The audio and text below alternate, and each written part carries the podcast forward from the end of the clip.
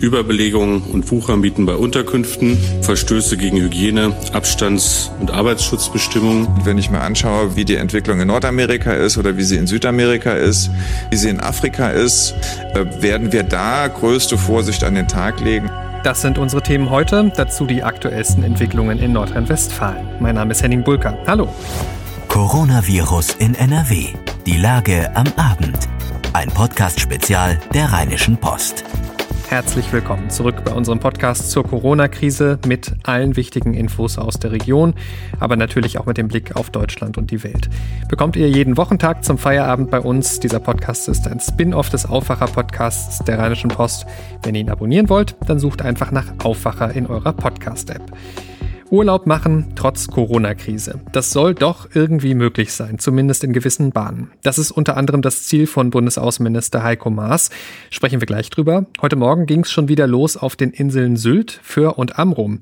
Dort in Schleswig-Holstein ist jetzt die Einreisesperre aufgehoben für Touristen. Zur Freude der Urlauber. Ja, ich freue mich genauso, dass wir jetzt Urlaub machen dürfen und dass es jetzt auf die Insel geht und freue mich auf Wind und Wetter und Sonne und eine Woche Erholung. Ja, die Vorfreude ist riesig. Für uns war es total spontan. Wir haben letzte Woche gebucht und sind froh, dass wir noch eine Ferienwohnung bekommen haben. Und ja, es kam ganz unerwartet und wir sind gespannt, wie es wird. Das ist ein sehr schönes Gefühl. Äh, denn wir kommen schon seit 1982 her. Also auf die deutschen Inseln geht's schon mal wieder, aber die für Mitte Juni anvisierten Grenzöffnungen in Europa, die beflügeln die Hoffnung natürlich auch, die Sommerferien auch im Ausland verbringen zu können. Doch Bundesaußenminister Heiko Maas dämpfte heute nach einer Beratung mit Kollegen aus deutschen Urlaubsländern erneut die Erwartungen. Zoe Tassovali berichtet aus Berlin für die Deutsche Presseagentur, kurz DPA. Deutschland und zehn andere europäische Urlaubsländer wollen den Sommerurlaub ermöglichen, aber wie sie das das schaffen wollen, das ist nach der Videokonferenz immer noch nicht ganz klar. Naja, nicht so ganz. Es gibt nach wie vor viele, viele Fragezeichen, was die Planung angeht. Das ist aber auch absolut logisch in dieser Zeit.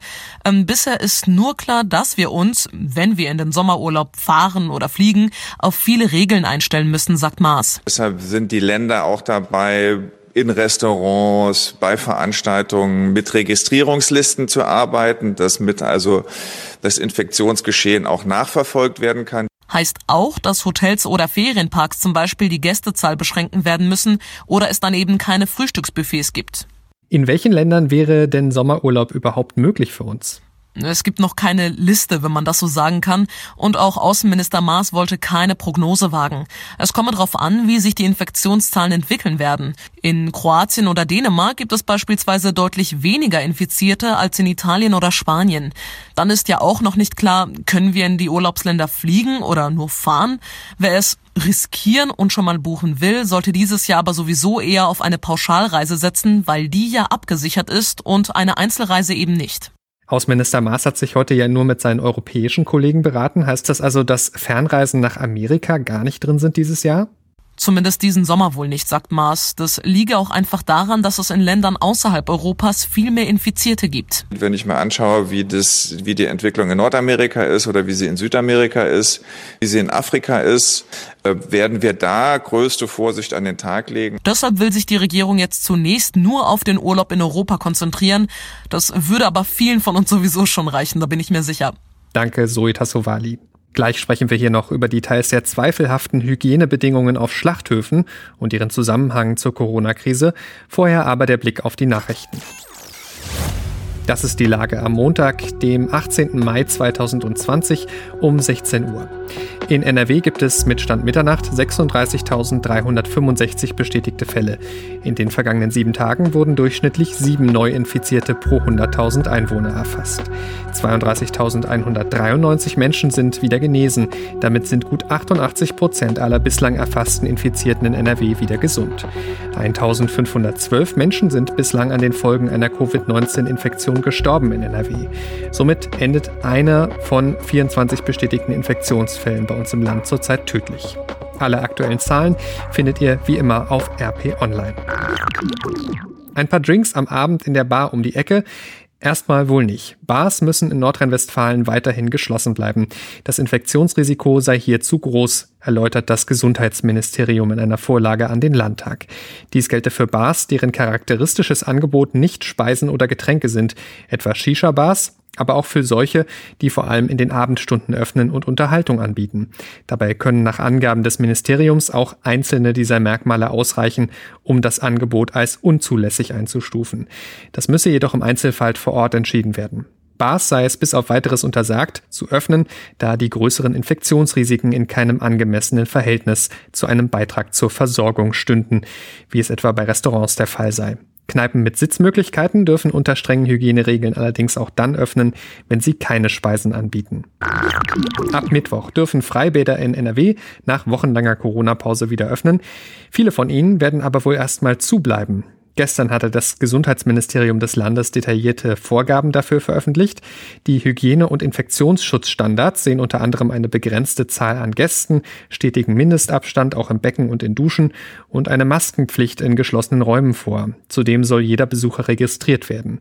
Die Regeln sind sehr spät gekommen, die Themen sind aber lösbar, sagt Christian Ochsenbauer, Geschäftsführer der Deutschen Gesellschaft für das Badewesen.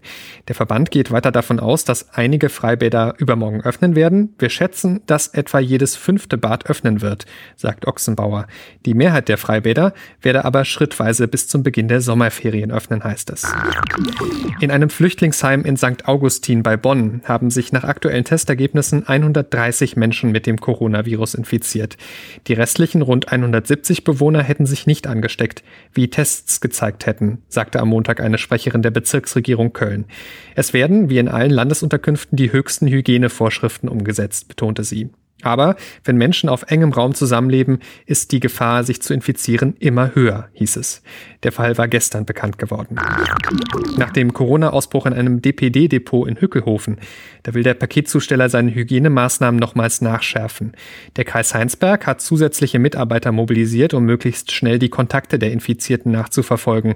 Wir haben sehr viel getan, um das zu verhindern, was in Hückelhofen passiert ist, sagte ein DPD-Sprecher. Es verspricht aber natürlich keine absolute Sicherheit, sagt er weiter.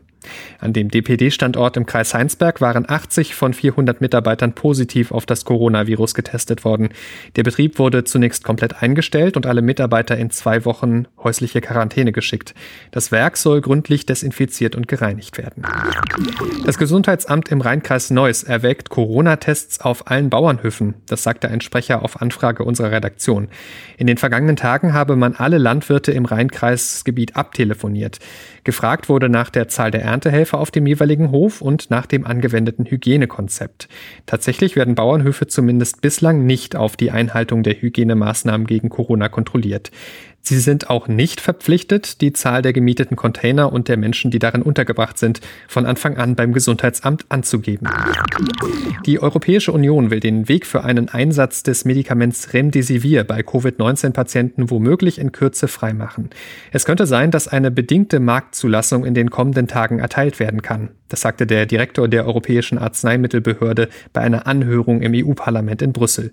Die Behörde hatte bereits kürzlich den Einsatz des Mittels außerhalb klinischer Studien empfohlen.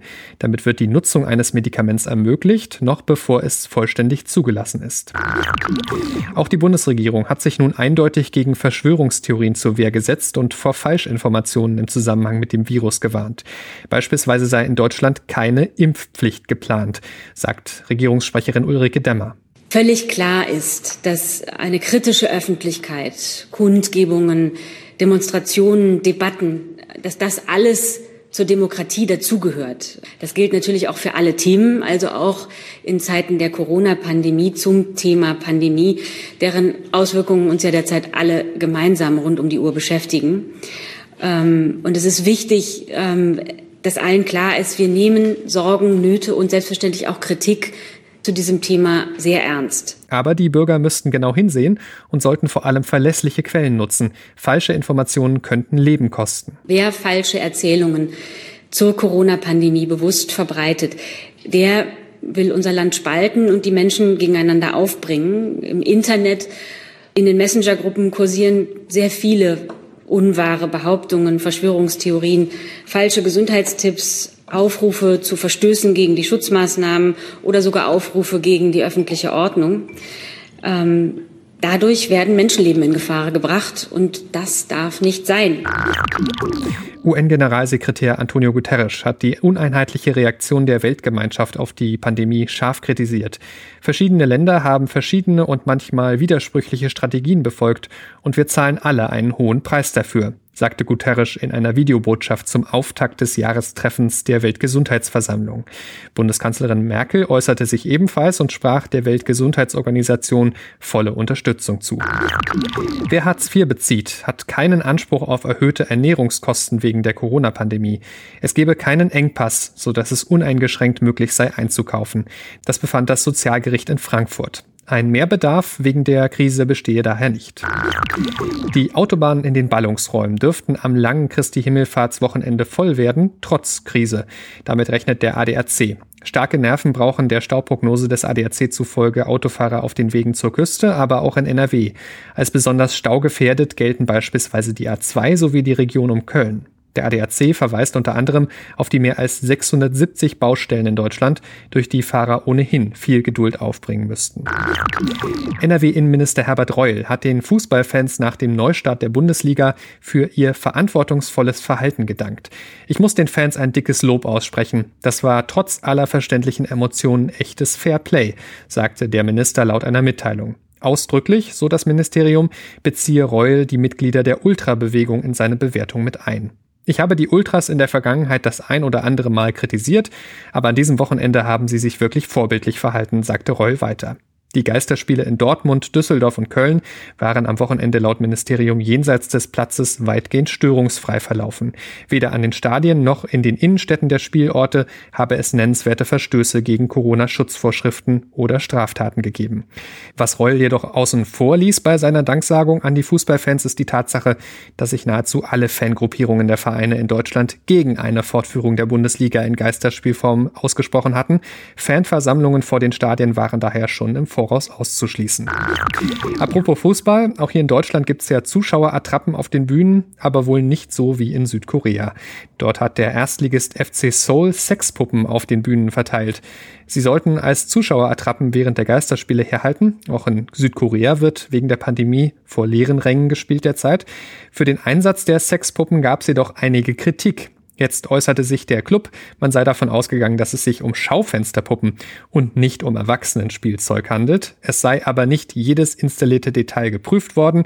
Das ist ein unentschuldbarer Fehler von uns, hieß es. Der Verein entschuldige sich, Verärgerung bei den Fans verursacht zu haben. Damit schauen wir jetzt noch auf ein Thema, das schon vergangene Woche für große Aufmerksamkeit gesorgt hatte.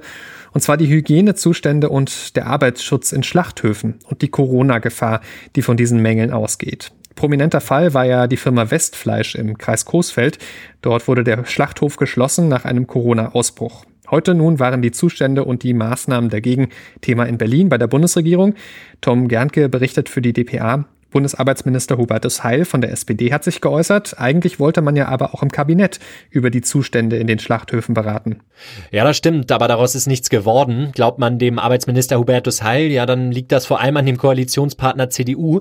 Die Partei hätte, so betonte SPD-Mann Heil heute ein wenig sarkastisch, noch ein bisschen Gesprächsbedarf. Eins ist klar, vor allem aus der Fleischindustrie gab es in den letzten Tagen ordentlich Gegenwind für die Politik. Über eine Stigmatisierung der ganzen Branche hatte zuletzt Friedrich Otto Ripp Lübcke, das ist der Präsident der deutschen Geflügelwirtschaft, geschimpft. Also man sieht, das Ganze ist wirklich ein ziemlich heikles Thema. Das soll dann jetzt am Mittwoch geklärt werden. Und dabei ist die Liste an Vorwürfen an die Schlachthöfe in Deutschland ja lang. Was hat Heil da gesagt? Ja, das stimmt wohl. Heil benennt vor allem strukturelle Probleme in der Fleischindustrie. Dabei geht es im Einzelnen um die Überbelegung und Wuchermieten bei Unterkünften, um Verstöße gegen Hygiene, Abstands- und Arbeitsschutzbestimmungen, um Verstöße gegen den Mindestlohn, das Arbeitszeitgesetz sowie als eine Wurzel des Übels um die dubiose Vertragsstrukturen mit Sub-, Sub- und Subunternehmen. Ja, also man merkt bei diesen Ausführungen, da gibt es noch so einiges zu tun für die Politik. Es ging auch noch um ein anderes Thema. Auch zu den Verdienstausfallentschädigungen für Eltern in der Corona-Krise hat sich Heil ja geäußert. Wie ist da der Stand? Ja, das Problem bei diesen Zahlungen ist ja, dass die erst einmal nur auf sechs Wochen ausgelegt sind und ja, die laufen jetzt bei vielen Eltern sehr bald ab. Heißt natürlich, der finanzielle Druck zu Hause wächst und das Kind, das ist ja meist auch noch nicht wieder zurück in Kita oder Schule. So wie es aussieht, bekommt Heil bei dem Thema aber Unterstützung von seinen Koalitionspartnern, sowohl CDU-Chefin Annegret Kramp-Karrenbauer als auch CSU-Chef Söder. Ja, beide zeigten sich offen für eine Verlängerung dieser Zahlung für die betroffenen Eltern. Eine Entscheidung dürfte also wohl innerhalb der nächsten drei Wochen fallen, denn dann ist im Bundestag erst einmal Sommerpause. Danke für diese Infos aus Berlin, Tom Gerntke. Habt ihr eine Frage zur Corona-Krise? Dann schickt uns dazu eine WhatsApp, gerne auch als Sprachnachricht. Die Telefonnummer ist 0171 9038 099. Weitere Informationen dazu findet ihr auch auf rp-online.de slash coronapod. Ihr könnt mir auch eine E-Mail schreiben, wenn ihr möchtet, henning.bulka.rheinische-post.de. Das war Coronavirus in NRW. Die Lage am Abend. Wenn euch das Format gefällt, dann empfehlt es gerne weiter. Und wenn ihr uns unterstützen möchtet, dann schließt gerne ein RP Plus Abo ab. Geht ganz einfach mit unserem Angebot für euch auf rp-online.de slash Aufwacher-Angebot. Weitere Entwicklungen erfahrt ihr morgen früh, wie gewohnt im Aufwacher. Ich bin Henning Bulka. Macht's gut und bleibt gesund. Mehr bei uns im Netz www.rp-online.de